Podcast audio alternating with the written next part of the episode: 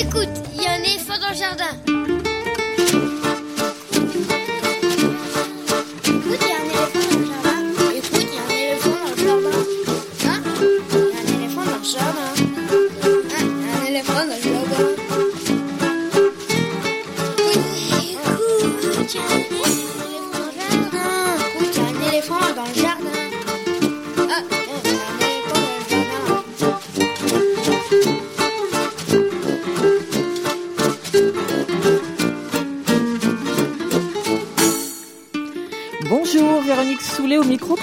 Pour l'actualité culturelle des enfants petits et grands en Ile-de-France. Une émission pour tous les adultes qui n'ont pas oublié qu'ils ont d'abord été des enfants.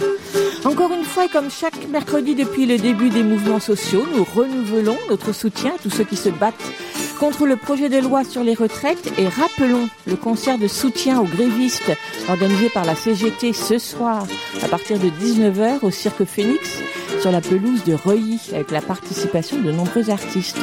Et puis encore une fois, renouveler nos excuses pour les soucis rencontrés à l'antenne la semaine dernière pour cause de panne de diffuseur. Décidément, ça commence à faire beaucoup ces derniers temps. Vous pouvez néanmoins vous rattraper avec le podcast en ligne sur le site de la radio ou votre plateforme habituelle de podcast. Il suffit de taper écoute, il y a un éléphant dans le jardin pour retrouver toutes les émissions depuis deux saisons et donc celle de la semaine dernière. Le programme de l'émission d'aujourd'hui, on commence avec les petits papiers d'Estelle, la revue de presse d'Estelle Laurentin. Ce sera dans quelques instants. Ensuite, deuxième et dernière partie de notre entretien avec euh, Mathilde Chèvre, responsable des éditions marseillaises Le Port à Johnny, qui publie des albums jeunesse et des recueils de poésie bilingue français-arabe. Ce sera dans une quinzaine de minutes. Le 7 février paraîtra un ouvrage pour les enfants et les ados, édité par les éditions Le Port à Jeuny, ce qui reste de nous et autres poèmes, nouvelles et récits d'exil, dont les bénéfices seront reversés à l'association SOS Méditerranée. Petit coup de projecteur avec Anne de France, engagée à SOS Méditerranée et qui est à l'initiative de cette publication. Ce sera vers 11h25. Et puis Gabriel Lucas et Augustine proposent leur chronique littéraire dans la cuisine d'Augustine et de Gabriel. Ce sera vers 11h40. Et pour terminer, Lionel Chenaille lit un extrait d'un roman de littérature générale sur le thème de l'enfance. Ce sera quelques minutes avant la fin. À la mise en onde derrière la vitre, aujourd'hui, il y a Hugo, accompagné de Gilles. Bonjour Hugo. Et puis, au long de l'émission, des infos sur les spectacles, les films, les CD, les livres pour les enfants qui viennent de paraître. Vous écoutez Ali FM et nous sommes ensemble jusqu'à midi. L'adresse de la radio, c'est 42 rue de Montreuil dans le 11e. Le téléphone du studio, 01 40 24 29 29. Et puis nous commençons avec la nouveauté discographique de la semaine pour les enfants. Alors pour ceux d'entre vous qui connaissaient le répertoire de Pascal Parisot pour le jeune public, vous savez combien il aime chanter les chats, la jante féline sous toutes ses formes.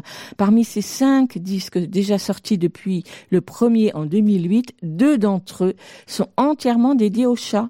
Cha Cha Cha en 2015, Super Chat en 2017. Et Pascal Parisot remet ça, mais cette fois avec sa bande d'amis interprètes. Émilie Loiseau, Alexis de la Simone, Oldelave, Vincent Delerme et d'autres, qu'il avait invité à l'accompagner sur scène lors de sa tournée pour Chachacha pour reprendre une ou deux chansons avec lui. Ce sont donc ces chansons signées par Pascal Parisot, mais reprises par une belle palette de la chanson française actuelle, qu'on le retrouve dans ce livre CD intitulé tout simplement tous des chats, publié par le label Dans la forêt. Pour faire le lien d'une chanson à l'autre, le comédien Thibaut de Montalembert raconte une histoire dans laquelle chacun des chanteurs s'inquiète, car Pascal Parisot a disparu et que chez lui trône un drôle de chat gris sur le canapé. Je vous laisse deviner la résolution de l'énigme. Pour ceux et celles qui connaissent déjà Cha ou Super Chat pas de nouvelles découvertes, mais le plaisir d'entendre ces chansons dans de nouvelles interprétations avec ou sans Pascal Parisot et de retrouver sur le livre CD les images de Charles Berberian réalisées en direct pendant les concerts. C'est donc Tous des chats de Pascal Parisot et tous ses copains.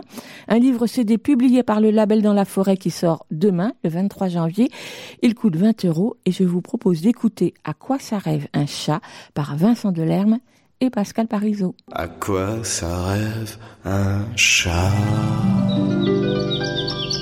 Ça rêve d'une mère de croquettes. Ça rêve d'une plage de croquettes. D'un crocotier plein de croquettes. Ça rêve d'une glace à la croquette. Mmh, mmh. À quoi ça rêve un chat? Ça rêve d'une montagne de croquettes. Ça rêve qu'il neige des croquettes. Ça rêve d'un Père Noël plein de croquettes. D'une bataille de boules de croquettes.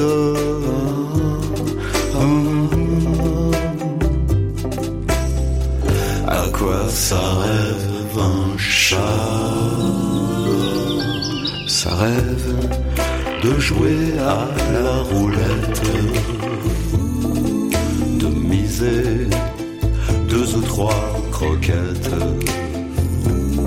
d'empocher une somme coquette, une somme coquette de croquettes. Ah, ah, ah. À quoi ça rêve un chat? Les chats, Oh, j'ai envie de jouer du saxo là. eh ben vas-y, qui parlent en dormant. Pas mal. Se- mais oui, se trahissent unanimement. Ça, ça apporte un petit truc. Bien sûr, tous les chats rêvent en cachette de rencontrer. J'ai envie de jouer de la guitare. Tu peux pas Passe-moi ta guitare? Tiens, tiens, Davy Croquette. Croquette. La première fois que je t'ai vu, je t'ai aimé. Et mon amour pour toi, Croquette, est toujours aussi fort. Je sais, tu m'as surpris un jour avec une boîte de thon, mais tu sais, ce n'était qu'une passade. Mais oui, Au fond, il n'y a que toi qui compte vraiment, Croquette. Je t'aime, Croquette. Je t'aime quand tu te parfumes au bœuf, au poulet, au lapin. et au saumon. Croquette, tu es la croquette de ma vie. Ferai un domaine où la croquette sera roi, où la croquette sera loi, où tu seras reine. Laisse-moi t'aimer. Laisse-moi t'aimer, croquette. Ne sois pas si cruel, Croquette. La petite croquette. Croquette. Croquette.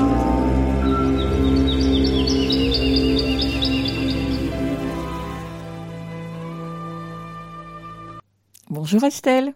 Miaou, j'ai envie de te dire. Cette idée de parfumer au saumon, ça me, ça me ravit. Le sujet du jour? Ah, c'est un double sujet, un peu, un peu. On va parler de parentalité quand même. Parentalité, tiens Ouais. donc. C'est les petits papiers d'Estelle. Les petits papiers d'Estelle, une revue de presse qui parle des enfants et des ados. Alors, donc, je nous ai dégoté un petit sujet sur la parentalité, qui avait l'air sympa au premier abord, un truc reposant, rien qui justifie un grand mouvement social. Mais je préfère vous prévenir que ça s'est compliqué en cours de route. Donc, on va démarrer cool, Véronique, avec ce petit sujet. Mais autant le savoir, ça finira mal. Alors, c'est le magazine Néon, magazine euh, joli papier, un peu branché, qui écrit en janvier le congé parental est encore source d'inégalité de salaire et de répartition des tâches dans le couple. L'association Parents et Féministes se mobilise pour faire bouger le gouvernement avec Revoyer les congés. Selon elle, le congé paternité devrait être, allongé et protégé, idéalement de même durée que celui des mères pour assurer la fin des discriminations des femmes au travail. Parents et féministes expliquent vouloir faire changer les normes et faire comprendre que les deux parents sont en charge du travail familial. L'organisation émet différentes pistes de réflexion comme le soutien des travailleurs indépendants qui souhaitent prendre un congé paternité ou la prise en compte de celui dans le décompte d'heures des intermittents. De celui-ci dans le bref, vous avez compris. Hein. Avec Marie-Claire, en janvier, on peut aller chercher des idées pour faire évoluer cette égalité en remontant un petit poil vers le nord de l'Europe, dans la barbe et le biberon paru en janvier, chez Marabout, Tristan Champion, cadre marketing de 35 ans, raconte son expérience de père en congé paternité durant 5 mois en Norvège où il réside. Quoi de plus normal Alors on découvre que non seulement on partage le congé parental en Norvège, mais que ce partage s'élargit même au-delà de la cellule familiale. Les infirmières donnent aux jeunes parents le téléphone d'autres femmes du quartier qui viennent d'accoucher, puis créent un groupe WhatsApp pour elles. Ils sont modernes comme tout. Et quand le père prend le relais, puisqu'il s'agit en Norvège d'un congé alterné. On switch naturellement. Les maris de ces femmes créent leur propre groupe pour organiser des sorties ensemble. Notre papa en avait créé avec d'autres pères français installés à Oslo. On se voyait deux, trois fois par semaine et on s'échangeait nos beaux plans et bons plans à sortie à faire avec nos enfants, dit-il. Alors moi, je sais pas toi, mais ça me fait complètement rêver l'image de ces groupes de jeunes hommes avec des poches kangourous et des bébés dedans en train de deviser devant le bac à sable. Il y a une petite charge sexy là qui est indéniable. Alors c'est un autre père, Papa Plume, qui renchérit sur le net avec une lettre adressée au pouvoir public et reprise notamment sur le site positif.fr. Il n'y aura jamais, absolument jamais d'égalité homme-femme tant que vous ne changerez pas radicalement la durée du congé paternité, tant que vous ferez peser la responsabilité des premières semaines du bébé sur les seules épaules de la maman, fragilisée émotionnellement et physiquement, tant que vous condamnerez le père à n'être qu'un assistant à temps partiel, héritage archaïque et honteux des vieux modèles patriarcaux. Alors tout ça c'est bien joli, mais on revient de loin on écoute un extrait de chanson en guise d'archive sonore, ça s'appelait Le divorce. Tu garderas l'appartement, je passerai de temps en temps quand il n'y aura pas d'école. Ces jours-là, pour l'après-midi, je t'enlèverai Stéphanie, j'ai toujours été son idole. Si tu manquais de quoi que ce soit, tu peux toujours compter sur moi en attendant que tu travailles. Alors, bon, ça date quand même que de 1989. On a reconnu peut-être Michel Delpech. Alors même, en effet, si les paroles font quand même un petit peu moyenâgeuses, la maman qui garde forcément les enfants, qui peut-être va se mettre à travailler. Alors, euh, moyenâgeux, c'est pas si sûr, parce que ça se corse sur la matinale de France Culture du 20 janvier, on se demande, un quart des enfants vivent avec un seul parent, qui sont les familles monoparentales. Paf, on rêvait de hordes paternelles envahissant les pelouses des parcs parisiens. Et là, ben, on retombe un peu parce que congé parental, quand on est tout seul pour assurer, est-ce que c'est si simple? France Culture développe sur les ronds-points, le mouvement des Gilets jaunes avait rendu visible la situation de femmes isolées qui élèvent seules leurs enfants. Mais peu de données scientifiques étaient jusque-là disponibles sur les contours de la monoparentalité. Le dernier chiffre du recensement, les derniers chiffres du recensement de l'INSEE publiés mi-janvier fournissent des éléments. Les familles monoparentales, après une période où elles étaient très rares dans les années 60, ont augmenté, au début plutôt en haut de la hiérarchie sociale, alors que dans les années récentes, on voit de plus en plus de familles monoparentales où c'est la mère qui garde les enfants et où les mères sont relativement peu diplômées, peu qualifiées. Elles sont confrontées à des difficultés socio-économiques particulières et on voit les difficultés sociales accrues de la part des mères famille, enfin pour les mères de famille monoparentales. On se rend compte au passage que le parent monoparental est plutôt une femme. On est bien loin de la Norvège et c'est pas fini à cause du monde du, du 13 janvier. Le titre À la rue avec leur bébé, le calvaire des mères isolées. Selon les derniers chiffres du 115, environ 200 familles sont sans solution d'hébergement en Île-de-France. Les profils des femmes qui se retrouvent en errance résidentielle sont divers. Plusieurs associations de lutte contre l'exclusion ont ainsi tiré le signal d'alarme. Pour nous, la nouveauté de 2019, c'est les bébés.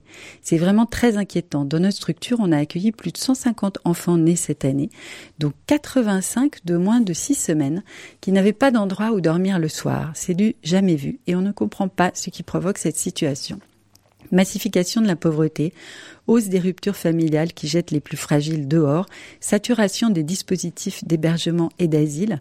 Pour la directrice générale du SAMU social, plusieurs facteurs se conjuguent pour expliquer cette crise des familles sans domicile. Aujourd'hui, les assistantes sociales de notre structure ne remplissent plus leur rôle d'accompagnement. Elles passent leur journée à appeler le 115 sans trouver de solution. Une inquiétude que connaît bien Sarah, 29 ans, mère d'un petit garçon d'un mois et demi. On visualise un peu la taille du bébé. Tous deux viennent d'arriver dans une chambre d'hôtel louée par le SAMU social après plusieurs nuits passées sur les bancs de la maternité de Port-Royal. Ce qui est sûr, en tout cas, c'est qu'on atteint des records de chiffres en termes de familles à la rue et que tout indique que cette crise est durable.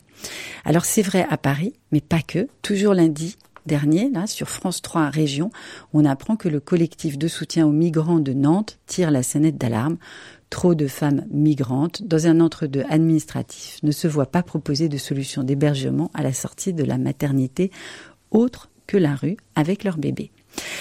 Voilà, voilà, voilà, Véronique. Bah, c'était très, très, très, très, très gai tout ça. Non, c'était pour terminer sur une petite note bien positive. Alors, entre les parents modèles à la sauce norvégienne et les très jeunes femmes migrantes à la rue avec leurs bébés, la revue de presse d'aujourd'hui, c'était un peu le grand écart de la condition féminine à la française.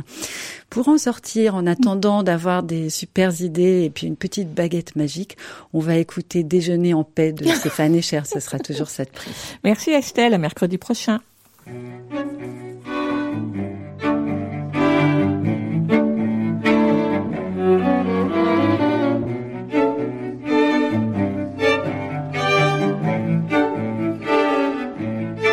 J'abandonne sur une chaise les chounelles du matin. Les nouvelles sont mauvaises, tout qu'elles viennent. J'attends qu'elle se réveille et qu'elle se lève enfin. Je souffle sur les braises pour qu'elle prenne je ne lui annoncerai pas la dernière hécatombe. Je garderai pour moi ce que m'inspire le monde. Elle m'a dit qu'elle voulait, si je le permettais, déjeuner en paix.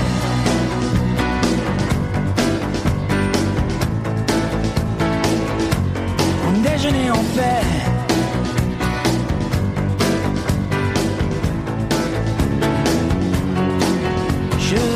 à la fenêtre et le ciel ce matin n'est ni rose ni honnête pour la peine. Si mal Est-ce que rien ne va bien? L'homme est un animal, me dit-elle. Elle prend son café en riant, elle me regarde à peine. Plus rien ne la surprend sur la nature humaine. C'est pourquoi elle voudrait, enfin si je le permets, déjeuner en paix.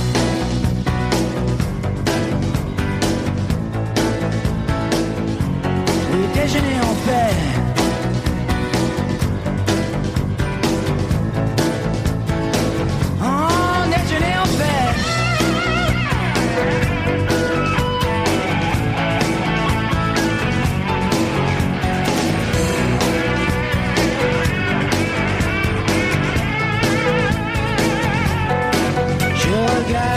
chaise, le journal du matin. Les nouvelles sont mauvaises, tout qu'elles viennent. Crois-tu qu'il va neiger? Me demande-t-elle soudain. Me feras-tu un bébé pour Noël?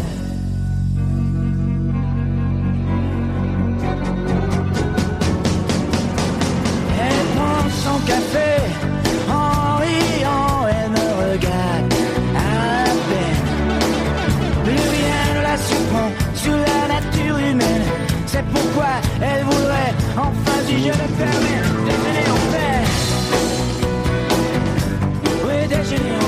there.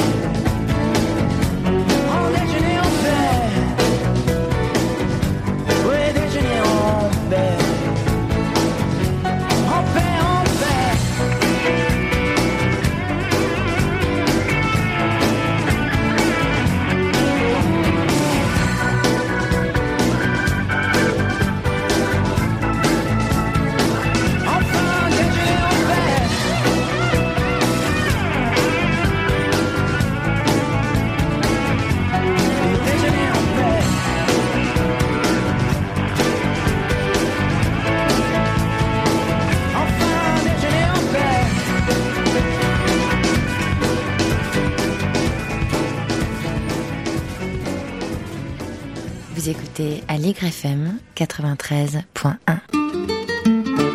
Écoute, il y a un éléphant dans le jardin. Et... Le port a jauni est une maison d'édition marseillaise qui publie des albums jeunesse et des livres de poésie bilingues français-arabe avec la volonté affichée de sa fondatrice et responsable Mathilde Chèvre de faire découvrir la richesse de l'édition jeunesse arabe et aussi de mener des projets artistiques autour du livre.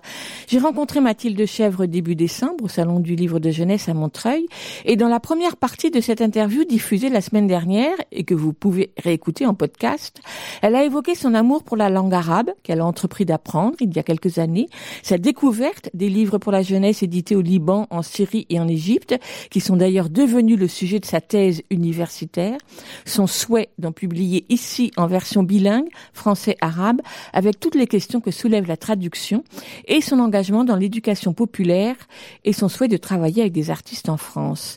Quand nous l'avons laissé mercredi dernier, Mathilde Chèvre rappelait que ses livres, traduits depuis l'arabe, ne représentaient qu'un dixième de ses publications. Alors aujourd'hui, dans la suite de cette interview, nous poursuivons avec elle l'exploration du catalogue du Port à Jeuny. Micro. Première ligne de création, c'est de travailler sur des couples d'auteurs-illustrateurs. À vrai dire, peu m'importe leur carte d'identité. Ce qui m'importe, c'est l'écho au-delà de toute frontière qu'on trouve chez, les, des, êtres artistiques. Alors le même Walid Taher qui a écrit et dessiné euh, Les sept vies du chat est arrivé en 2016 à Marseille avec une série d'images dont il me dit euh, Ana Mathilde, Ana Amalt, Silsilet Azima, Tu vas voir, Mathilde, j'ai fait une série de hum, créatures imaginaires, elles sont super. Effectivement, les dessins étaient magnifiques. Je, regarde ces dessins et je me dis, oh, on dirait Pomelo, l'éléphant rose de Ramona Badescu, enfin de Benjamin Shaw, mais écrit par euh, Ramona Badescu. Donc on va voir Ramona Badescu. Et on lui dit, regarde, on a plein de pomelos à te proposer. Elle dit, ah non, non, excusez-moi, c'est pas du tout des pomelos, c'est des idées. Ça fait très longtemps que j'ai envie d'écrire un livre sur les idées. Tous les enfants en rencontre publique me demandent comment avez-vous eu l'idée de faire pomelo? Alors on va leur faire un livre sur les idées.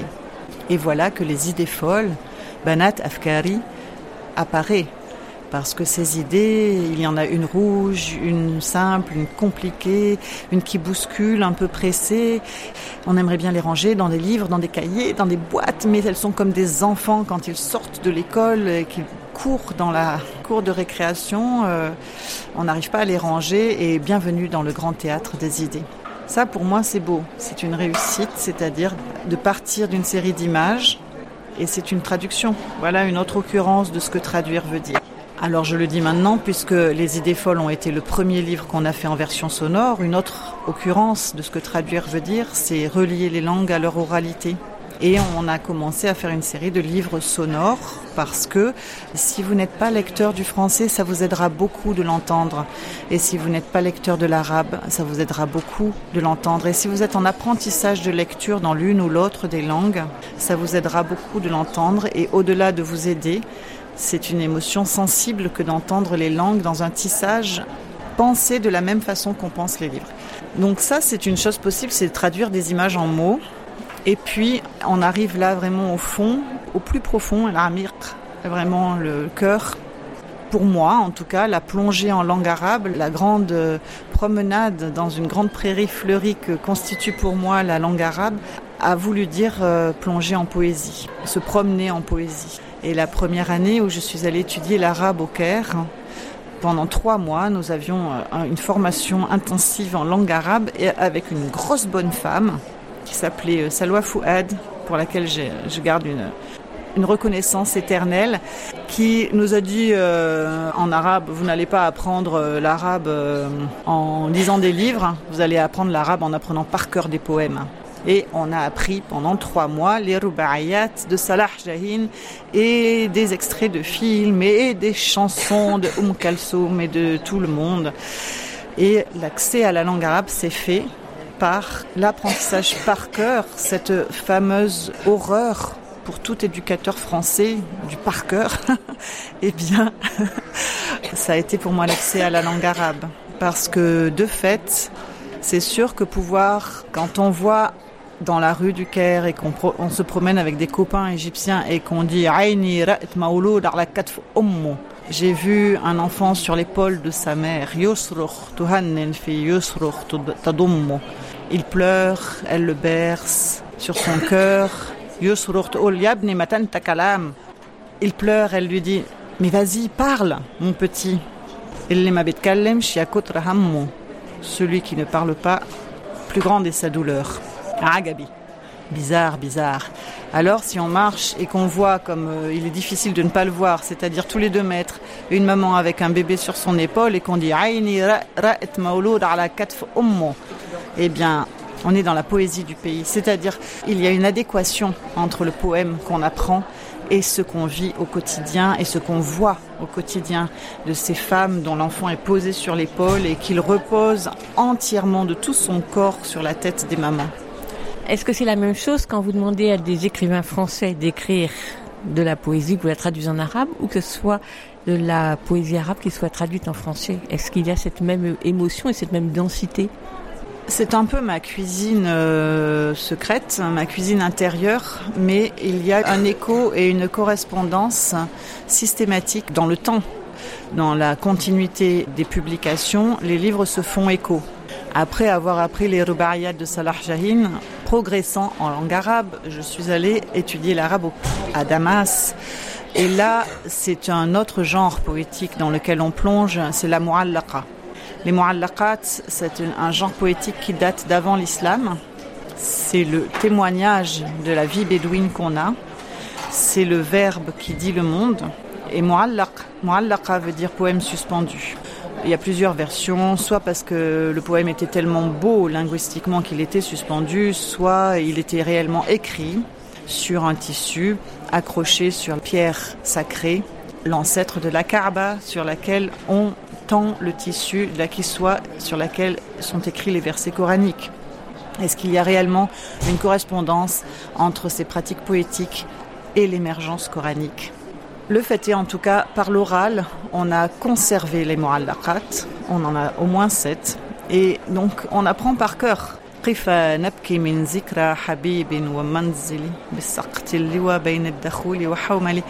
Un poème qui est comme une marche moi, je voyais vraiment quand j'ai appris ça, parce qu'on comprend rien, hein, quand on, même je pense quand on est arabophone, mais alors quand on n'est pas arabophone d'origine, quand on est juste arabisant, euh, on ne comprend rien, quelques mots.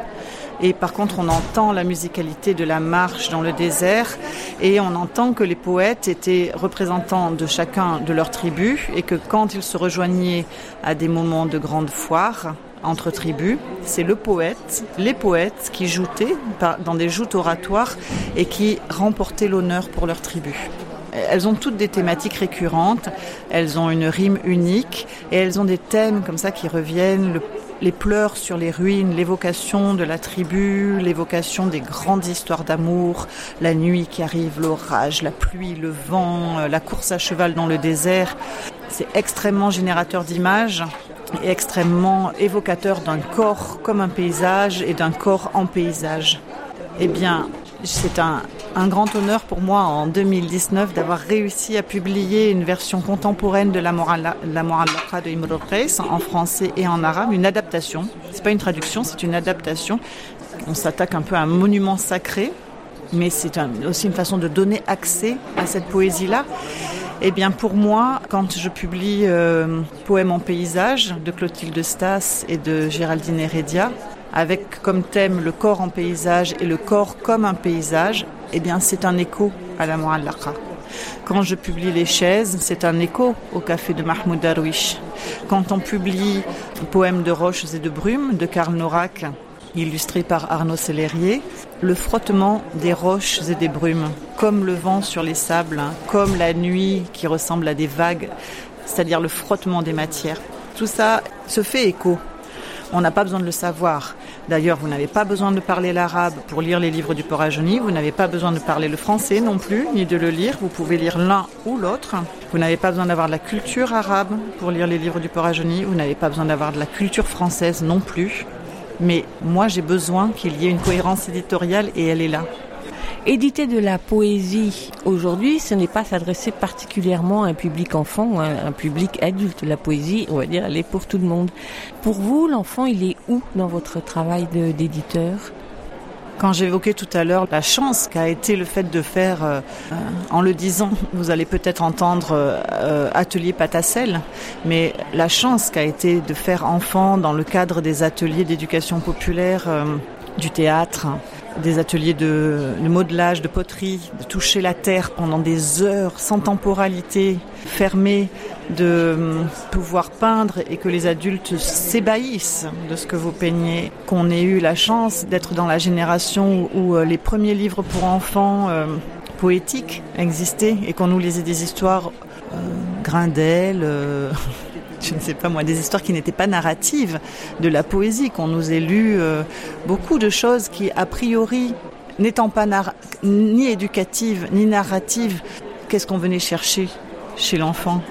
L'enfant, il est là. En fait, vraiment, c'est un écho.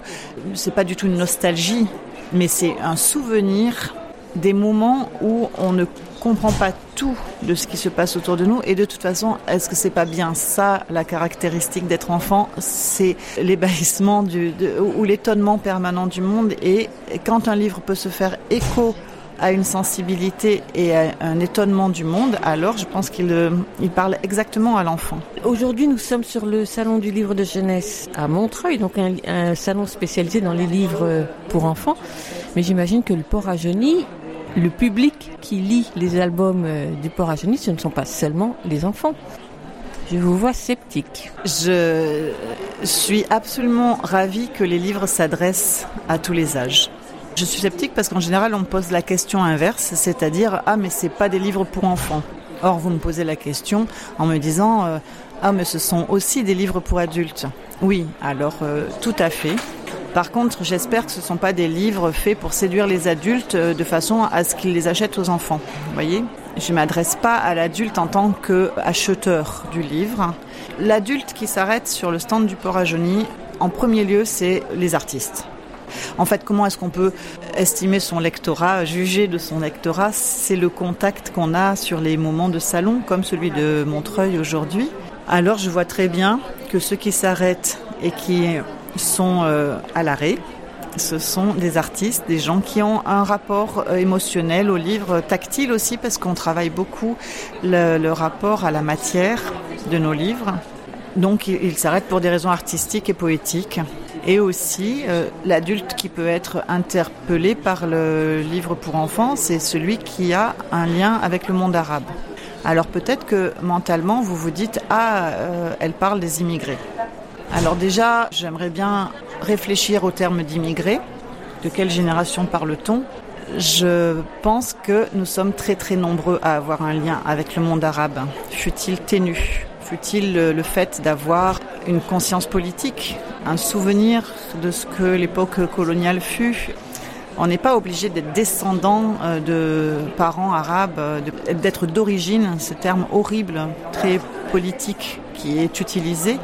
Donc en fait, on est très très très nombreux et je le vois tout le temps sur les salons et puis on le voit au quotidien à avoir une sensibilité parce qu'on est sensible à la question palestinienne, parce qu'on est sensible à... Mais parce que historiquement, il est absolument évident qu'on a un lien avec le monde arabe, surtout quand on habite à Marseille. Ce qui est très émouvant quand on parle du lecteur adulte, c'est de voir l'écho que le livre peut avoir en lui. Soit c'est un écho artistique, comme je le disais tout à l'heure, soit c'est un écho de conciliation du puzzle. C'est-à-dire que j'essaye d'éviter depuis tout à l'heure le terme d'identité. Je l'ai utilisé quelques fois pour dire identité arabe, mais en fait, je préfère quand même beaucoup le thème, le thème, le thème et le terme de culture. Et par la langue arabe, par la langue tout court, on accède à la culture on accède à la temporalité longue, on accède à ceux qui ont été là avant nous. Quand on rompt le lien à la langue, on est hors sol, on est perdu dans sa filiation.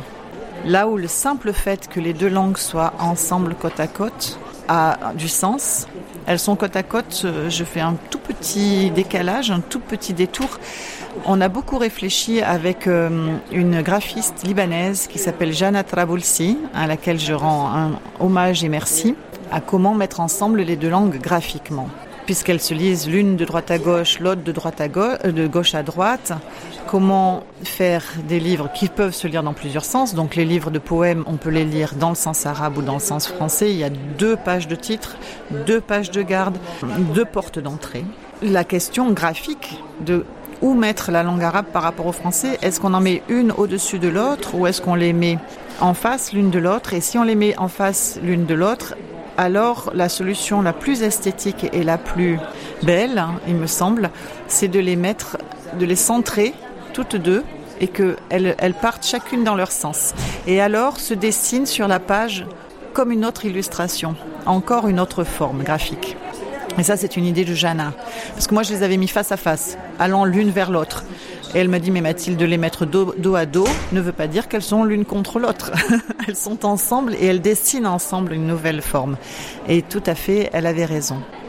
Alors, le simple fait de voir les deux langues ensemble, c'est un facteur de réconciliation. Ces identités qu'on veut bien et qu'on s'applique à distinguer, et cette langue arabe qu'on s'applique à maintenir dans le, noir sont là ensemble et le simple fait qu'elles soient là toutes deux apaise. Je dis ça sur la langue arabe et vraiment c'est pas des paroles en l'air.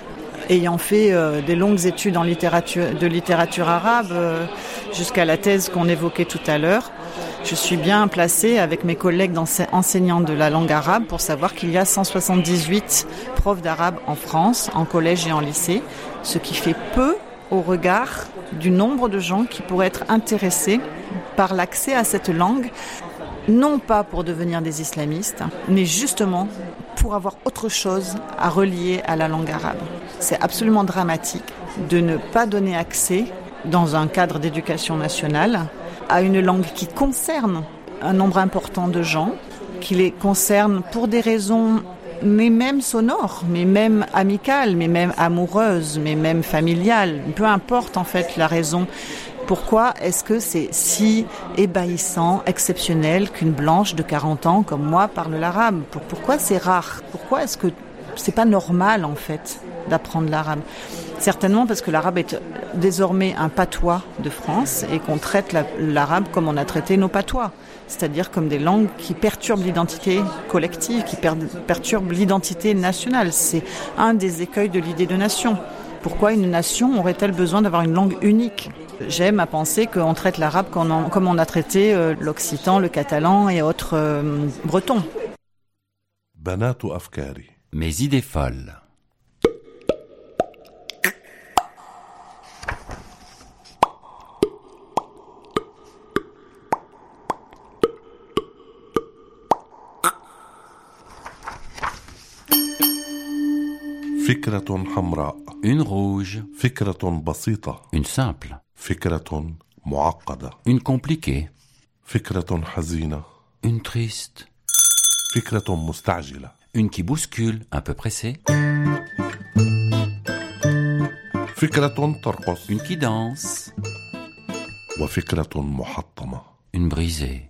ما كل هذه الأفكار المبعثرة؟ Mais quel bazar, toutes ces idées. تأتي دون أن تخبر أحدا. Elles arrivent sans prévenir. بنات أفكاري المجنونة. Mes idées folles. كما لو أنها قطيع En troupeau. بنات أفكاري المجنونة. Mes folles idées. هائجة تعدو. S'agitent, galopent, تضرب بأجنحتها. Battent des ailes, تغضب وتخور. Couinent, meuglent. ما يكاد الباب أن يفتح.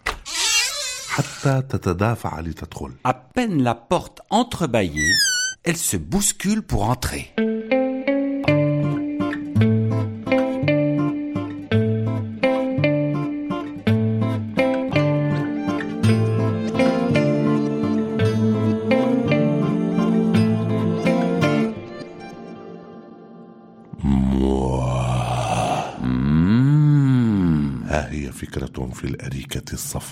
En voilà déjà une dans le fauteuil jaune. Hmm. Une autre sur la coudoir du canapé. Chia, chia, chia. Chia, chia, chia. Une tout en haut de l'armoire. Une perdue sur la dernière marche de l'escalier. boum على طرف المغسلة Et celle-ci, boum, sur le rebord de l'évier.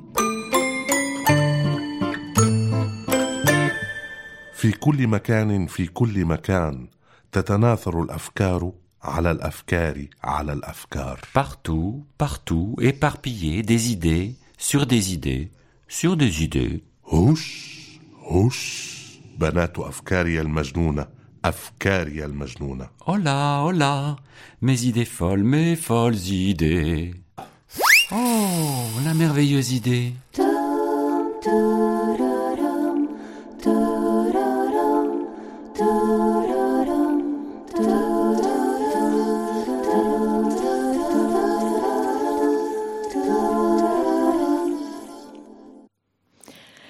À l'YFM 93.1, écoute, il y a un éléphant dans le jardin. C'était un extrait de Mes idées folles de Ramona Badescu, traduit en arabe par Georges Dahaboui, dans une adaptation sonore de Catherine Vincent, dit par Vincent Comaret et Mohamed Al-Rachi, que l'on peut écouter sur le site des éditions Le Port à Jony. Et tout de suite, nous retrouvons Mathilde Chèvre, l'éditrice du Port à Jony. On va faire un petit pas de côté. J'aimerais bien que vous évoquiez le travail que vous faites avec le duo Catherine Vincent, que j'admire beaucoup pour leur travail de musiciens, chanteurs, euh, conteurs, et donc avec lesquels vous avez travaillé pour les, les bulles sonores, je sais pas comment on peut les appeler, qui sont sur le site. On a choisi l'appellation de livre sonore. Catherine Vincent, le duo, qui est constitué de Catherine Estrade et de Vincent Comaret, fait partie de cette joie collective et qui est un héritage de la dimension associative. C'est qu'on est nombreux à avoir l'habitude de travailler ensemble et à avoir travaillé ensemble depuis des années. C'est l'occasion de dire combien Zeynep Perinchek, Géraldine Heredia, Raphaël Frière, Clotilde Stas, Ramona Badescu, Benoît Guillaume et tous les autres, Thomas Azuelos, Salah Helmour, Walid Taher et moi, faisons partie d'un collectif de gens qui œuvrent ensemble. Quand sur les salons du livre, euh, beaucoup de gens font la réflexion que c'est très très beau cette écriture, mais elle nous évoque euh, au pire des dunes et des bédouins, au mieux l'envie d'aller apprendre l'arabe, mais on n'y a pas accès. Quand des gens qui sont en apprentissage de l'arabe, ou alors qui ont été formés parfois à la mosquée, qui ont appris à lire avec la vocalisation, c'est-à-dire des petits signes en haut et en bas des lettres qui permettent de savoir quelle est la voyelle qu'il faut associer aux mots, qui sont en apprentissage de lecture, qui ont rarement lu sans vocalisation. Quand ces gens témoignent du fait que je leur coupe un accès au livre en ne mettant pas la vocalisation, en ne donnant pas une forme orale à ces livres, alors euh, arrive évidemment l'idée de faire des livres sonores. Et compte tenu du long passé collectif, arrive évidemment euh, l'idée de le confier à Catherine et Vincent, que je remercie et que j'apprécie en tant qu'ami, mais en tant qu'artiste, et aussi qui ont ce lien commun avec le fait qu'ils ont vécu longtemps à, à Damas et qu'ils sont connaisseurs de la langue arabe et qu'ils ont un, un ensemble de gens autour d'eux qui fait qu'ils prennent en charge. Ça fonctionne exactement comme les ateliers je leur confie un livre, je leur dis les consignes, c'est c'est la vague par exemple. Les chaises, c'est un livre qui a été construit en termes de rythme de livre, en commençant par des thématiques légères, comme euh, le fait de faire euh, de la balançoire ou de faire euh, un jeu dans la fête foraine, de tourner Marjoha. C'est un livre qui a été conçu avec une courbe avec des thématiques légères, puis plus denses, puis plus légères. D'un côté, quand on lit El Karasi, on rentre par euh, l'Arjoha, la chaise volante, la balançoire. Et quand on ouvre dans le sens français, les chaises, on commence par la première chaise, puis la chaise de cuisine, et au centre, on a la chaise de l'absent, ou la chaise cassée. Et c'est volontairement, bien sûr, qu'on a construit le livre comme ça, c'est-à-dire comme un, une courbe émotionnelle, mais qu'on peut vivre dans un sens de droite à gauche ou de gauche à droite. Euh, il faut que les livres puissent se lire réellement dans les deux sens. Donc par exemple, ça c'est le genre de consigne que je transmets à Catherine et Vincent. Votre diction, le rythme musical sera ludique, joyeux, dense, intense, ludique, joyeux. C'est exactement ce genre de consignes qu'ils ont et après ils ont carte blanche. Ils choisissent qui, ils choisissent quel type de voix, ils choisissent les acteurs syriens qui sont euh, leur monde et parmi lesquels ils connaissent un, énormément de gens. Ils choisissent la mise en scène sonore. C'est un travail de création. Le collectif, c'est aussi ça, c'est que chacun prend sa part. On va faire un petit pas de côté pour évoquer ce qui reste de nous, l'ouvrage que vous allez co-publier avec SOS Méditerranée. D'ailleurs, je ne sais pas si c'est une coédition ou si c'est une édition en collaboration avec SOS Méditerranée.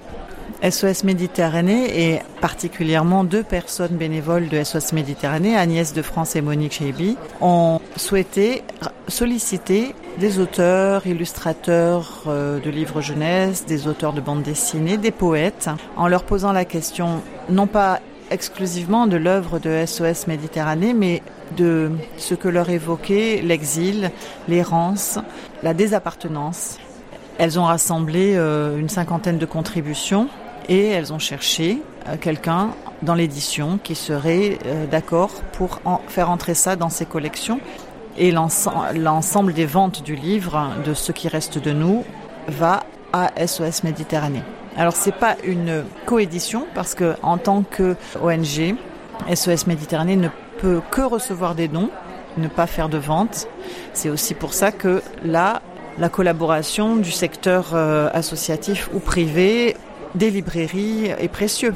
Et aussi, ce qui est très beau dans ce projet, ce qui reste de nous, c'est d'abord son titre, qui est dû à, une illustration de Guénaël euh, Tonnelier, qui a proposé cinq illustrations toutes aussi belles l'une les unes que les autres euh, et qui fait la couverture du livre. Et, et cette illustration s'appelait déjà Ce qui reste de nous. C'est bien la question qui se pose.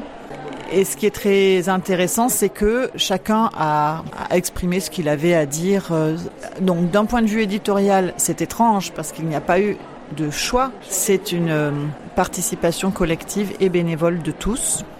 Et l'enjeu, outre le fait de rassembler des financements pour SOS Méditerranée, est de sensibiliser et de poser cette question-là, ce qui reste de nous, bien sûr en parlant de l'action de SOS Méditerranée, et chacun ayant donné sa réponse différemment, ça donne un patchwork de poèmes qui pourraient tout à fait être au port à de poèmes très sensibles et très distanciés par rapport à la question, ou bien de récits de vie, là très durs, très tangibles, très réels, très politiques, des choses plus idéologiques. Ils sont 50 et je vous invite vraiment à partir du mois de janvier à retrouver ce livre en librairie puisqu'il sera disponible. Il fait, euh, c'est un livre de 120 pages qui s'adresse, je pense, là aussi vraiment à différents âges, à des enfants jeunes lecteurs et à des adultes réveillés.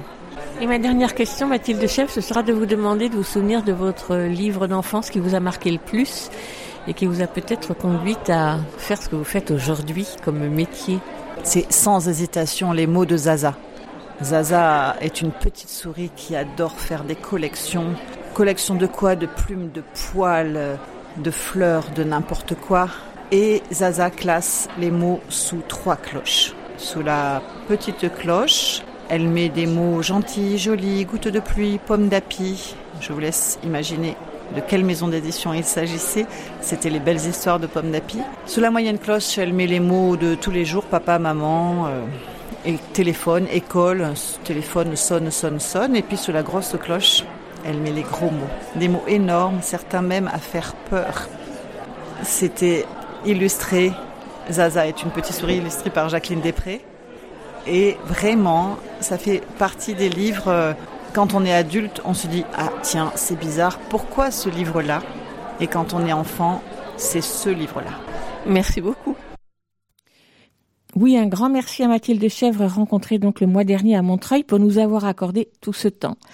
Les ouvrages du Port à sont consultables sur le site de la maison d'édition Et ce qui reste de nous, le recueil édité par le port à pour SOS Méditerranée, sera disponible en librairie le 7 février. Mais on en reparle après avoir écouté le duo Catherine Vincent qui sera dimanche prochain à 14h à Saint-Denis au cinéma L'écran pour leur étonnant et drôle ciné-concert Voyage au pays des fées. Catherine Vincent revisite en chanson quatre contes de cinéma et nous plonge dans le monde mystérieux et fantastique et parfois drôle des fées. Il y a le prince crapaud et poussette de l'auteur Henninger, Cendrillon et le royaume des fées de Georges Méliès. On écoute un extrait de la bande-annonce. Il y a bien longtemps, un roi avait trois filles et une balle en or à celle qui l'attrapera. Il promit la balle pour un mariage royal. La belle s'emballe, elle perd sa balle. Oh ma balle! Je te la ramène si j'ai ta promesse. Camille, nous serons. Il faut tenir ses promesses, princesse. Juste une petite goutte.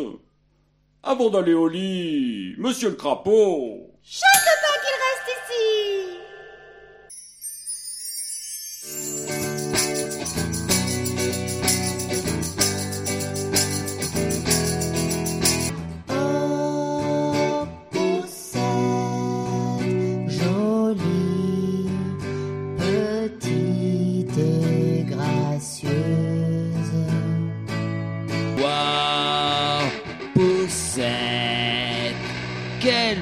Pour mon fils, je la veux Free, I want to be free. Salut la taupe, je t'attendais. Salut Laura, ça va? Oh, quelle horreur. Je veux tout de suite l'épouser. Viens, ma jolie poussette. Viens, je t'emmène, on s'envole loin d'ici. Pour rester en forme, écoutez Aligre FM. Et l'émission c'est Écoute, il y a un éléphant dans le jardin, l'émission sur l'actualité culturelle des enfants, petits et grands. Ce qui reste de nous et autres poèmes, nouvelles et récits d'exil, cet ouvrage que nous venons d'évoquer avec Mathilde Chèvre du Port à Jeuny, paraîtra donc le 7 février prochain et sera disponible à l'achat 15 euros dans toutes les librairies. Il est vendu au profit de l'association SOS Méditerranée dont vous connaissez certainement les actions de sauvetage en mer. Initiée par Agnès de France, bibliothécaire, et Monique Serrochaibi, auteur, toutes deux engagées bénévoles à SOS Méditerranée, ce qui reste de nous rassemble des textes et des illustrations d'auteurs et illustrateurs participant à ce projet, parmi lesquels on peut citer, mais c'est un peu réducteur, car ils sont nombreux, François Place, Christophe Bess, Lewis Trondheim, Edmond Baudouin, Michael Olivier et d'autres. Parce que ce projet est à soutenir et à encourager, et parce que nous le soutenons, j'ai eu envie qu'Agnès de France, bibliothécaire à Montpellier, bénévole à SOS Méditerranée, nous en dise un peu plus sur cet ouvrage qui s'adresse aux enfants, mais pas seulement à eux. Et la rencontre s'est faite le mois dernier à Montreuil. Vous êtes administratrice à SOS Méditerranée, vous y êtes bénévole, et j'aimerais bien que vous nous expliquiez tout le travail que vous y menez. Alors, être bénévole à SOS Méditerranée, eh bien, c'est assurer une des trois missions de SOS Méditerranée, qui est la mission de témoigner. Les deux autres missions étant bien sûr la mission de sauver, le sauvetage en mer, et de protéger. Lorsque on n'est pas marin ni euh, personnel médical, on ne peut pas embarquer sur l'Aquarius, mais on peut par contre donner de son temps et de son engagement à SOS Méditerranée en tant que bénévole à terre et donc porter le message de SOS Méditerranée, expliquer pourquoi SOS Méditerranée existe et ce que fait SOS Méditerranée. Alors même si nombre d'auditeurs ont entendu parler de l'Aquarius et de tous les problèmes qu'a pu rencontrer l'Aquarius, je veux bien que vous nous expliquiez quelles sont les missions que ce que c'est donné plutôt l'association depuis maintenant 2015. Oui, oui, oui. L'association a donc été créée en 2015 par une euh, personne, une humanitaire française, Sophie Beau, et par un marin de la marine marchande allemand, Klaus Vogel. En 2015, la situation en mer Méditerranée était dramatique puisqu'il y avait énormément de personnes qui cherchaient à fuir la Libye puisque nous, nous, intervenons en Méditerranée centrale entre la Libye et l'Italie. Il y avait énormément de personnes qui perdaient la vie, qui perdent encore la vie actuellement. Et devant l'inaction des États européens, il y a eu ces deux personnes qui ont eu cette idée euh, d'affréter un bateau pour aller sauver les personnes en mer Méditerranée. Et c'est grâce à la mobilisation citoyenne que l'Aquarius a pu être affrété et a pu fonctionner pendant deux ans et demi, portant secours à près de 30 000 personnes. Alors effectivement, en l'année 2018, les conditions de travail sont devenues de plus en plus difficiles. Nous avons perdu le pavillon par deux fois. Nous avons eu euh, également des soucis. On risquait d'être mis sous séquestre pour notre bateau. Et donc, nous avons décidé en fin 2018 de mettre fin à l'affrètement de l'Aquarius pour donner la possibilité à SOS Méditerranée de fonctionner de nouveau et de fonctionner pleinement avec un nouveau bateau. Ce que nous avons pu faire, puisque l'océan Viking est maintenant en mer depuis juillet dernier, assure ses missions depuis juillet dernier. Nous sommes venus en secours de plus de 1000 personnes depuis le mois de juillet ce qui monte à plus de 30 000 personnes, des personnes secourues par SOS Méditerranée. C'est beaucoup, mais ce n'est pas assez. Il y a toujours des personnes qui meurent en Méditerranée. Donc SOS Méditerranée est toujours présent, bien sûr, et le sera jusqu'à ce qu'il y ait un autre système de sauvetage. Enfin, voilà, tant que des gens meurent, nous serons là. Qui est-ce qui travaille sur le bateau? Alors, il y a trois types d'équipes. Il y a l'équipage qui appartient au bateau, un équipage de neuf personnes. Il y a une équipe de Médecins sans frontières, puisque nous travaillons en partenariat avec Médecins sans frontières, qui assure donc tout l'aspect médical. Neuf personnes de Médecins sans frontières et dix personnes marins sauveteurs de SOS Méditerranée. Et également invité par SOS Méditerranée, un journaliste qui a pour mission de témoigner ce témoignage qui est extrêmement important. Témoigner de comment se passent les sauvetages, comment se passent les relations aussi avec les gardes-côtes euh, qui euh, sont normalement en charge de, de cette zone-là, témoigner de ce que nous disent les personnes secourues sur l'Aquarius. Ça, c'est déjà cette première mission de témoignage qu'ensuite nous, bénévoles à terre, nous relayons également auprès du public. Malgré l'engagement bénévole de toutes les personnes qui, j'imagine, participent au sauvetage, une journée en mer, c'est 15 000 euros. 14 000 euros. Oui, 14 000 euros, c'est le coût d'une journée en mer de l'océan Viking. Donc cet argent, d'où il vient, et c'est ça qui fait la force aussi de SOS Méditerranée, c'est une association de citoyens. 98% de notre budget est assuré par les dons citoyens. L'appel à la collecte se fait très régulièrement et puis tout moyen pour avoir de l'argent est important. Et c'est ainsi que moi j'ai eu cette idée euh, avec une autre amie de ben, se lancer dans cette édition d'un recueil. Alors ce n'est pas seulement pour collecter de l'argent, mais c'est aussi pour donner un outil de témoignage et un outil pour s'adresser aux plus jeunes. Parce que nous nous adressons très régulièrement aux collégiens, aux lycéens, nous sommes de plus en plus sollicités pour intervenir auprès des plus jeunes et là c'est encore plus difficile parce qu'on ne peut pas s'adresser à eux dans les mêmes termes, avec les mêmes supports. Donc euh, ben là c'est aussi ma fibre bibliothécaire hein, qui y parle je crois. J'ai pensé que solliciter des auteurs, des artistes pour parler dans leur langue, eux, littéraire, permettait aussi d'apporter un témoignage tout aussi fort mais peut-être aussi moins terrible dans un premier temps.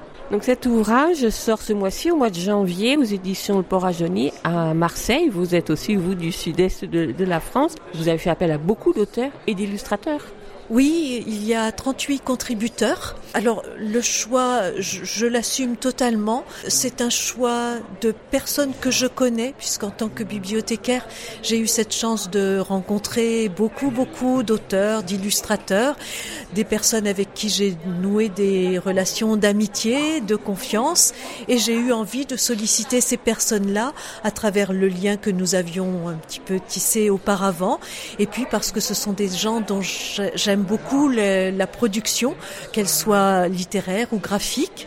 Et puis j'ai sollicité quelques autres personnes, dont une street artiste qui est euh, sur Montpellier, qui nous soutient depuis le début de SOS Méditerranée, sollicité également une toute jeune euh, graphiste, Gwenaëlle Tonnelier, ses œuvres sont mises vraiment à l'honneur dans le recueil puisque on la retrouve en plusieurs endroits sur la couverture, en quatrième de couverture, et puis à l'intérieur. C'est une toute jeune femme qui illustre, que l'on peut retrouver parfois dans des galeries également. Et donc j'étais ravie qu'elle puisse participer et mettre sa grande sensibilité à ce, au service de cette cause. Qu'est-ce que vous leur avez demandé aux auteurs illustrateurs? Vous leur avez donné une consigne? Alors, je ne suis pas éditrice, donc euh, ça a été un petit peu difficile. Je leur ai demandé euh, s'ils acceptaient de donner une œuvre déjà existante ou qu'ils allaient créer. Pour l'écrit, eh bien, avec un nombre de caractères euh, maximum, pour qu'il y ait un certain équilibre tout de même. Donc, on a de la poésie, du texte en prose, et puis au niveau des illustrations, ils ont eu carte blanche. L'ouvrage va se présenter de la façon suivante. On aura deux cahiers de texte avec quelques illustrations en noir et blanc, parce que certaines illustrations sont en noir et blanc, et on aura un cahier central avec des illustrations couleurs. Et là, je fais toute confiance à Mathilde Chèvre du Port à Jauny, qui elle a assuré tout ce travail éditorial que moi je n'étais pas en capacité d'assurer. Donc cet ouvrage sera diffusé dans les librairies, j'imagine beaucoup dans les librairies jeunesse, donc du réseau mais pas seulement. Ben non, pas seulement, j'espère. Alors effectivement, j'ai le soutien de quelques libraires, euh, librairies spécialisées jeunesse, qui déjà sont au courant et me soutiennent euh, beaucoup. Ce réseau-là, je pense, va être bien sollicité, sensibilisé, et j'espère que ce sera là aussi, comme pour SOS Méditerranée, quelque chose qui va s'aimer par les contributeurs, eux aussi, qui ont très envie de faire vivre l'ouvrage. Et avant de se quitter, je voudrais qu'on revienne sur ce que vous avez dit, qu'on ne peut pas parler de la même façon aux adolescents, grands adolescents, donc lycéens et collégiens, et aux enfants plus jeunes. Quelles sont les difficultés que vous rencontrez quand vous en parlez aux plus jeunes? Eh Bien, c'est extrêmement difficile de leur parler des personnes qui meurent en Méditerranée, des naufrages en Méditerranée, de parler des sévices que subissent ces gens-là. Or, lorsqu'on parle du voyage forcé, on explique pourquoi ces personnes ont été obligées de quitter leur pays. C'est la guerre, c'est la famine, c'est les viols. Voilà, des choses extrêmement difficiles. En parler directement me semble pas forcément la bonne euh, solution parce que je pense que cela peut les traumatiser leur donner un, souffle, une, distance et une respiration me semble profitable, beaucoup plus. Alors là, c'est peut-être encore la bibliothécaire qui parle, parce que en tant que bibliothécaire jeunesse, pendant très longtemps, on m'a demandé des livres sur la mort, des livres sur euh, la séparation, et j'étais toujours à dire, mais pourquoi leur parler de la mort au moment où ces enfants vivent déjà un traumatisme? On peut leur en parler à un tout autre moment on peut leur en parler de façon plus philosophique qui leur permet de voir autre chose au-delà, de transcender le drame qu'ils sont en train de vivre. J'ai raisonné de cette façon-là aussi par rapport aux plus jeunes quand je leur parle de SOS Méditerranée. Bon, je leur dis qu'il y a des gens qui mettent leur vie en danger, qui peuvent mourir, mais tout de suite après, j'ai envie de dire, mais on a aussi des naissances qui arrivent sur ce bateau pour donner cet espoir. L'ouvrage s'appelle Ce qui reste de nous. Il est donc édité aux éditions du Port à Jeuny et il va coûter combien? 15 euros. Merci beaucoup. Merci, merci à vous. Ce qui reste de nous sera disponible en librairie le 7 février et donc édité par le port à Genie. Si votre libraire ne l'a pas dans ses rayons, il peut le commander à l'éditrice, bien évidemment. Et on rappelle que tous les bénéfices sont, tous les bénéfices de la vente sont au profit de SOS Méditerranée.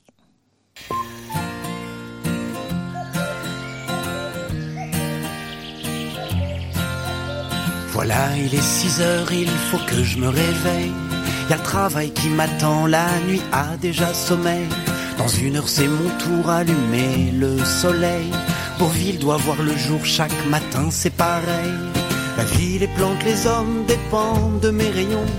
C'est pourquoi je pédale, y a pas d'autre solution. Plus personne dans le ciel à la tombée de la nuit, à part quelques oiseaux dans leur nuit. Je m'appelle Monsieur Soleil, mon boulot c'est le jour. Je m'appelle Monsieur Soleil, parfois je rêve d'amour. Il est maintenant 7 heures, attention, c'est parti. Je pédale à 100 à l'heure pour que le soleil brille. Ça y est, les gens se lèvent, ils vont gagner leur vie. Je regarde, je rêve, de j'ai les en vie. J'imagine un stress, son regard brillant. Une étoile dans le cœur et moi en prince charmant. J'imagine un sourire le soir en m'endormant. Un baiser, une caresse simplement. Je m'appelle Monsieur Soleil. Mon boulot, c'est le jour. Je m'appelle Monsieur Soleil. Parfois, je rêve d'amour. Je m'appelle Monsieur Soleil. Mon boulot, c'est le jour. M'appelle Monsieur Soleil. Parfois, je rêve d'amour. Il s'appelle Monsieur Soleil. Son boulot, c'est le jour. Il s'appelle Monsieur Soleil. Parfois, il rêve d'amour. C'était la première chanson du disque et concert Gaston et Lucie de Monsieur Lune, de son vrai nom Nicolas Pantalacci, sorti en 2010. La chanson s'appelle Mon boulot, c'est le jour. Monsieur Lune et ses musiciens seront en concert mercredi prochain à 10h30 et à 15h à l'Odéon Scène Jean-René Cosimon à Tremblay en France pour, pour ce spectacle concert Gaston et Lucie à voir à partir de 4 ans. Ce concert illustré mêle musique live, bande son cinématographique et animation vidéo tirée du livre disque sur une histoire poétique sur la différence et la tolérance, mais avec pas mal d'humour. Augustine a 11 ans et demi, elle dévore les bouquins. Gabriel, son père, lui aussi passionné par les livres jeunesse, anime la Maromo, un site consacré à l'actualité du livre jeunesse. Et il adore également faire la cuisine. C'est d'ailleurs dans la cuisine qu'Augustine et Gabriel aiment se retrouver pour parler de leur lecture et nous en faire profiter chaque semaine. Voici donc dans la cuisine d'Augustine et de Gabriel une chronique mitonnée autour de la table de la cuisine. Dans la cuisine d'Augustine. Et de Gabriel. Ah, tiens, t'as fini ton roman, toi Ouais. C'était quoi, au fait? La disparition des enfants Greystone. C'est de qui? Margaret Peterson Addix. Ça parle de quoi? Ces trois enfants, en fait, leur mère elle va partir en voyage pour son boulot. Mais en fait, euh, un jour après qu'elle soit partie, ils vont se rendre compte qu'en fait, elle a laissé presque toutes ses affaires euh, à la maison. Son téléphone, tous les ordinateurs dans la maison aussi. Donc elle a tout laissé. Et en fait, ils vont se rendre compte qu'elle leur a laissé un message codé, mais qu'ils sont pas censés avoir maintenant. Donc ils veulent l'avoir en avance pour le décoder. Mais en fait, c'est normal qu'elle a laissé son téléphone. Elle l'a programmé pour que les messages soient envoyés euh, dans un ordre. Ils vont découvrir un message euh, disant euh, donne ça aux enfants, donne, ça, donne la lettre aux enfants. Et après, ils vont se rendre compte qu'en fait, c'est une lettre qui n'est pas encore envoyée, mais qui est codée en fait. Mais pourquoi t'as eu envie de le lire? Ça avait l'air bien, et en plus, euh, bah, déjà le titre donne envie. Et le résumé aussi, parce que j'ai pas dit quelque chose, mais en fait, il y a trois enfants qui ont disparu, ils ont le même nom, le même deuxième prénom qu'eux, le même prénom, le même deuxième prénom qu'eux, et la même date de naissance. Donc euh, c'est bizarre. Et c'est en un tome? Non, c'est une trilogie. Ah oui. Alors 3, ça va encore, mais je sentais le- la grosse série, là. Là, t'as lu que le premier tome, c'est ça? Oui, le deuxième tome, je sais pas, à mon avis, il est pas encore sorti. Et ça donne envie de lire les autres tomes ou pas? Oui. Puis ça se finit en suspense. Il y a des choses qui t'ont plu particulièrement dans le livre? Oui, parce que bah, je veux pas dire vraiment ce qui se passe parce que sinon je raconterai l'histoire. Mais il y a quelque chose à la fin qu'on apprend qui- que j'ai adoré. Ça fait peur ou pas? Pas vraiment. Ouais, bah moi, je viens de finir une série de BD qui fait franchement peur. C'est assez marrant d'ailleurs de lire une série comme ça, euh, terrifiante pour les enfants. Ça s'appelle Le Collège Noir. C'est écrit par, euh, écrit, illustré par euh, Ulysse Malassagne. J'avais lu le premier tome il y a un petit moment, et puis là, j'ai lu les, les deux autres. Euh, J'avais adoré déjà le premier. Ça se passe dans un internat. C'est un collège qui est en plein milieu de la campagne. Et du coup, les, les élèves peuvent pas forcément rentrer chez eux le soir parce qu'il y a un peu de route pour rentrer chez eux. Et donc, il y a un internat. Et il y a cinq élèves qui ne peuvent pas rentrer chez eux pendant les vacances parce que leurs parents sont pas là ou des choses comme ça. Et donc il y a cinq élèves qui restent là pendant les vacances et il va se passer quelque chose, c'est qu'il y a un sixième enfant qui rentre chez lui et cet enfant-là va disparaître dans les marais. La nuit suivante, on va dire l'esprit de cet enfant vient les, voir pour leur dire qu'il vient leur dire adieu, etc. Bah, les cinq camarades euh, sont un petit peu étonnés de, de voir cet esprit venir et décident de le suivre. C'est une promenade assez lugubre, ils suivent cet esprit et ils vont tomber sur une sorte de sorcière. Cette sorcière a envie de manger l'esprit de cet enfant et ils vont essayer de le sauver. Et à partir de là, ils, vont avoir une sorte de malédiction sur eux. Ils vont devoir euh, déjouer les plans de cette sorcière. Par exemple, pendant qu'ils dorment, il y a une, une main gigantesque qui arrive dans la chambre et qui capture l'un d'eux. Il va y avoir euh, des démons qui vivent euh, sous les escaliers j'ai trouvé que c'était assez euh, étonnant comme BD parce que quand on les voit comme ça, tu vois, c'est assez chapitré, c'est assez court, ça fait vraiment album pour les plus jeunes et c'est vraiment terrifiant. L'éditeur le conseille à partir de 10 ans, moi j'aurais mis un petit peu au-dessus, j'aurais dit 11 12. Et je trouve que ça très intelligent parce que le héros principal s'appelle Ulysse et l'auteur s'appelle Ulysse et il dit euh, il dit que c'est son enfance et il y a certaines choses que je peux pas te révéler mais euh, enfin il trouble vraiment le lecteur où on ne sait pas si c'est autobiographique ou pas. Moi, je te conseille vraiment les, trois tomes. La série entière, est, enfin là, pour le coup, c'est fini. Donc, on peut lire les, trois tomes à la suite. Et c'est sorti chez Graphitine, Graphitine, qui est une collection Milan. Alors, je peux pas t'en lire un extrait parce que c'est une BD, mais par contre, je veux bien que tu me lises un, un extrait du tien. Finn et Chase commencèrent à jacasser au sujet de maman, de la cuisine et de la télé. Emma se joignit à eux et frotta la tête de Finn, car c'était agréable de faire quelque chose de normal. Ébouriffer les cheveux de Finn, c'était comme caresser un chien. On ne pouvait pas s'en empêcher. Finn avait une tignasse épaisse et rebelle, hérissée d'épis qui se dressaient même quand maman les aplatissait. Fidèle à lui-même, Finn affirmait que c'était parce que ses cheveux avaient des super pouvoirs. Et maintenant, Finn courait vers la cuisine en criant quelque chose à propos des pommes. Emma regarda Chess. Tous deux haussèrent les épaules et suivirent leur frère. Mais lorsqu'ils entrèrent dans la cuisine, maman ne serrait pas Finn dans ses bras et ne tendait pas la main vers ses deux aînés. Finn était planté au milieu de la pièce, les yeux rivés sur leur mère. Celle-ci se tenait devant le plan de travail, tournant le dos aux enfants, entièrement absorbée par son ordinateur portable. La voix qui provenait de l'appareil disait Les enfants kidnappés sont en CE1, CM1 et 6e. Ah ouais, ça a l'air bien. Moi, je te prête, si tu veux, mes trois BD. Et moi, j'attends que la série soit finie pour commencer à les lire.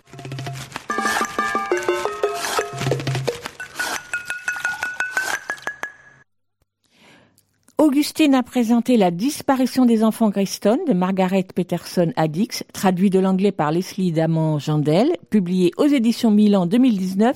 Il fait quand même 400 pages et il coûte 16 euros et c'est donc le début d'une série.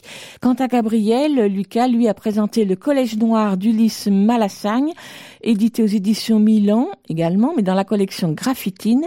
Les trois tomes ont été édités entre 2016 et 2019, 90 pages à peu près chacun, et chaque coûte 11,50 euros.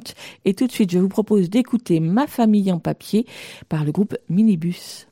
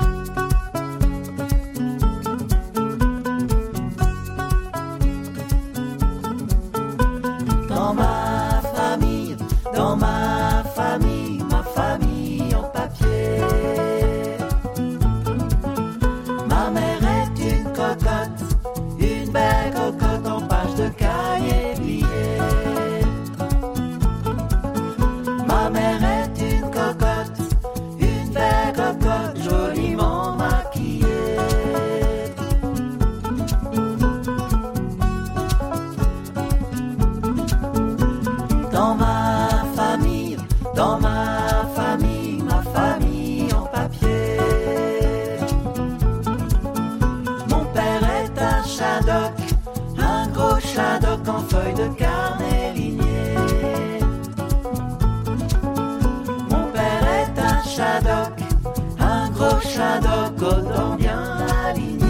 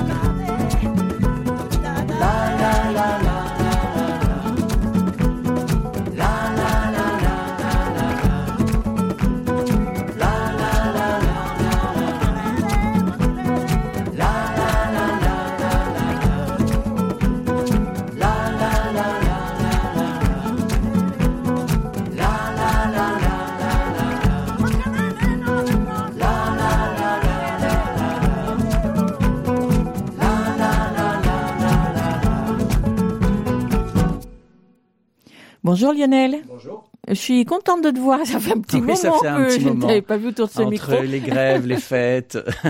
Donc on se retrouve pour la lecture d'un extrait de littérature générale sur le thème de l'enfance, mais juste avant, nous écoutons la musique ou la chanson ou une des chansons d'un film dans lequel joue un ou plusieurs enfants. À toi de reconnaître la chanson. Facile, mais surtout à toi de reconnaître le titre du film et son réalisateur. Ce matin, on révise ces classiques.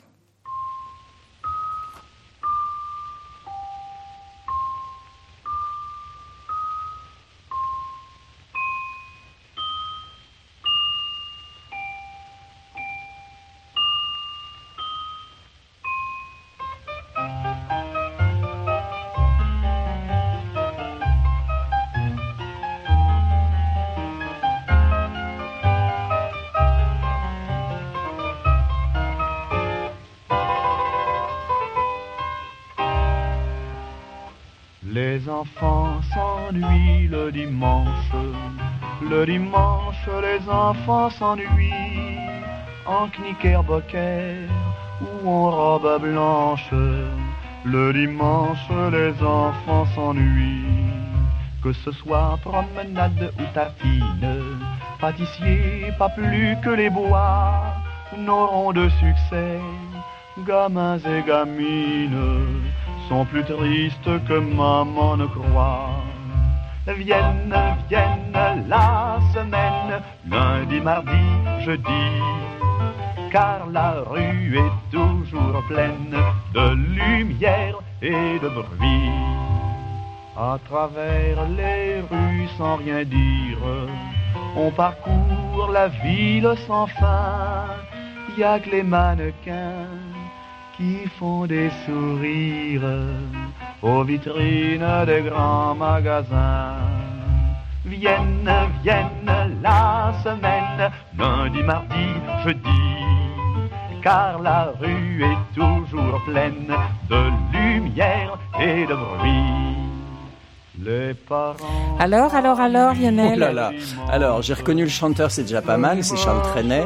Euh, le film, j'en ai absolument aucune idée, donc je dis comme ça au pif, parce que ça doit être un film euh, ancien. Un classique, un classique, Un oui. classique, ouais. Allez, Les Disparus de Saint-Agile. Raté, complètement raté.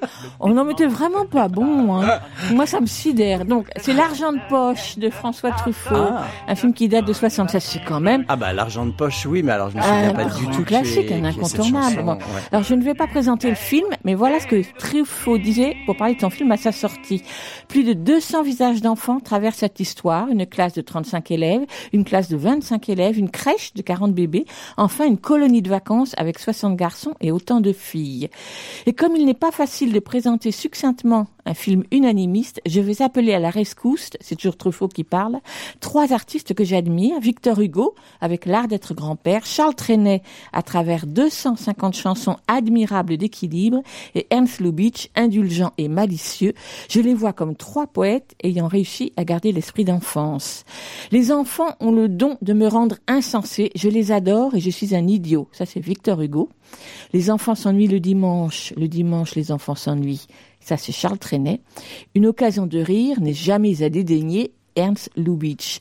Ces trois citations nous ont guidés, Suzanne Schiffman et moi, dans l'élaboration de l'argent de poche, dans le choix des épisodes et la façon de les traiter. Il s'agissait de faire rire, pas au détriment des enfants, mais avec eux, d'où la recherche d'une délicatesse d'une délicate balance entre gravité et légèreté. C'était donc François Truffaut. J'espère Lionel que tu feras mieux la prochaine fois, mais je, commence à désespérer. oui, je commence à désespérer. Bon, qu'est-ce que tu vas nous lire aujourd'hui? Alors, on va complètement changer de coin puisque nous allons aller en Algérie. C'est un extrait d'un livre de Kauter Adimi qui s'appelle Les Petits de décembre. Alors, ça se passe en 2016 euh, dans une petite ville d'El Ibrahim, une petite ville à l'ouest d'Alger, dans la cité dite du 11 décembre. Il y a dans cette cité, au milieu de cette cité, un terrain vague euh, qui sert de- de- d'espace de, jeu pour les enfants et notamment de terrain de football. Euh, Ils ont pris possession de ce lieu, mais c'était sans compter l'arrivée de deux généraux qui débarquent un matin avec des plans à la main et qui ont décidé d'installer là des villas pour leur famille. Et c'était par contre de leur côté, sans compter sur la conviction et la certitude des enfants avec leur innocence et ils vont s'en prendre aux généraux et ne pas se laisser faire. Ça s'appelle Les Petits de décembre et c'est de Kauter Adimi.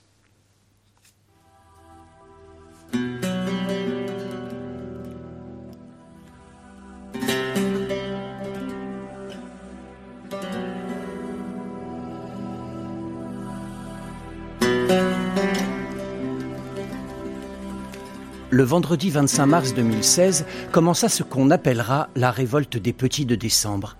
À l'aube, alors que les premières lueurs du soleil éclairaient le terrain, mais que tout le monde dormait encore, Inès, Jamil et Madi filèrent de chez eux sur la pointe des pieds. Jamil avait eu l'impression d'être un fugitif.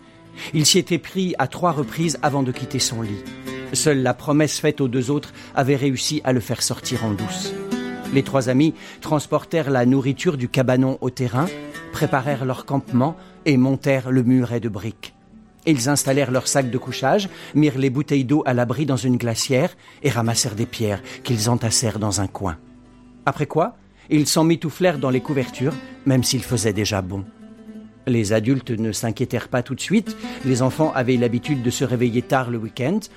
À 10 heures, Yasmine sortit sur le pas de la porte pour fumer une cigarette et aperçut sa vieille tante installée sur le terrain de football. Tout autour, un fragile mur de briques avait été élevé, surmonté de tessons de verre et d'un drapeau de l'Algérie attaché à un bâton. Elle resta debout devant la porte, interloquée, oubliant la cigarette qui se consumait entre ses doigts.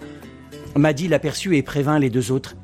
Inès pensa à ce que lui répétait depuis toujours sa grand-mère Ne cède pas aux adultes, ne cède jamais aux peurs des grands. Elle fixa sa mère longuement, sans baisser les yeux. Les trois enfants se tenaient désormais devant la tente, légèrement inquiets, mais fiers de ce qu'ils s'apprêtaient à accomplir. Au cours de la matinée, la rumeur se répandit que des enfants s'étaient installés sur le terrain et plusieurs adultes arrivèrent des maisons alentours. Ils fixaient les petits l'air abasourdis en parlant à voix basse. Les heures passaient. Les enfants ne bougeaient toujours pas. Les adultes non plus. Rien ne les empêchait pourtant de s'approcher d'Inès, de Maddy et de Jamil, mais personne ne se risqua à mettre un pied sur le terrain. Midi sonna. On vit arriver des dizaines d'enfants de tous les environs. Certains venaient de beaucoup plus loin que la cité du 11 décembre. Un garçon de 12 ans au pantalon déchiré avait rameuté tous les gosses de Cheraga, commune collée à celle de Delibrahim. Tous le suivaient, l'air grave, un bâton à la main et un gros sac sur le dos. Puis vint une bande de filles qui tenaient des ballons de foot, alors que les garçons les précédaient chargés de lourds sacs et de tentes. Et lui aussi, tous les enfants au grand complet du quartier du Bois d'Écart. Ils apportaient, en plus de sacs de couchage et de couverture, quelques drapeaux algériens qu'ils plantèrent un peu partout. Une quarantaine d'enfants étaient désormais sur le terrain, installés sur la terre poussiéreuse, en cercle, autour de la tente, sous les yeux ébahis des adultes. Madi, Inès et Jamil racontèrent leur matinée passée à monter le minuscule campement, la peur d'être surpris, les chiens errants qu'ils entendaient aboyer au loin. L'excitation montait. C'était le début d'une drôle d'aventure. Un garçon de Cheraga s'exclama Vivement que les généraux reviennent, on va bien les recevoir, ces deux-là. Une fille à lunettes ajouta Ah, C'est évident qu'ils vont venir, il y aura bien un adulte un peu lâche pour les prévenir que les enfants occupent leur précieux terrain. Inès acquiesça. C'est certain. On peut leur faire confiance pour avoir la trouille. Il suffit d'attendre. Gardez bien tous des pierres à portée de main. Aux abords du terrain, les adultes continuaient à arriver. Il n'y avait que des hommes en dehors de Yasmine. Ils parlaient entre eux. Mais qu'est-ce qu'ils foutent, tous ces mômes? Bah, Apparemment, ils occupent le terrain. Ben, on fait quoi? On les vire? Comment? Ils sont nombreux et le terrain n'est pas à nous. Je crois que si les généraux arrivent et trouvent des enfants sur le terrain, c'est une chose, mais que s'ils arrivent et nous trouvent nous tous, ils vont croire que c'est une révolte. Il vaut mieux faire profil bas. Ils n'ont toujours pas retiré leur plainte. C'est vrai, ils vont croire qu'on manifeste contre eux. Rentrons chez nous. Du côté des enfants, on sortait sandwich et gourde d'eau pour pique-niquer joyeusement.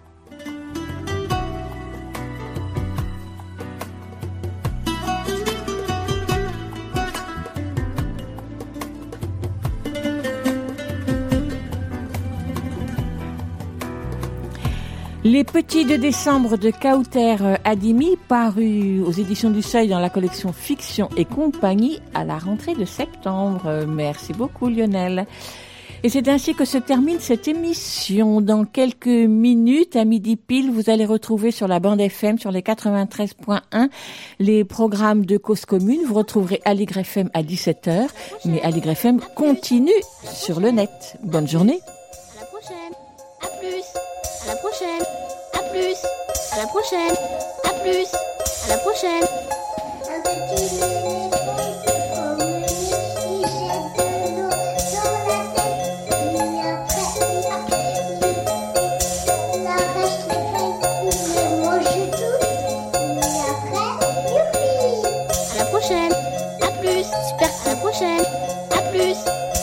À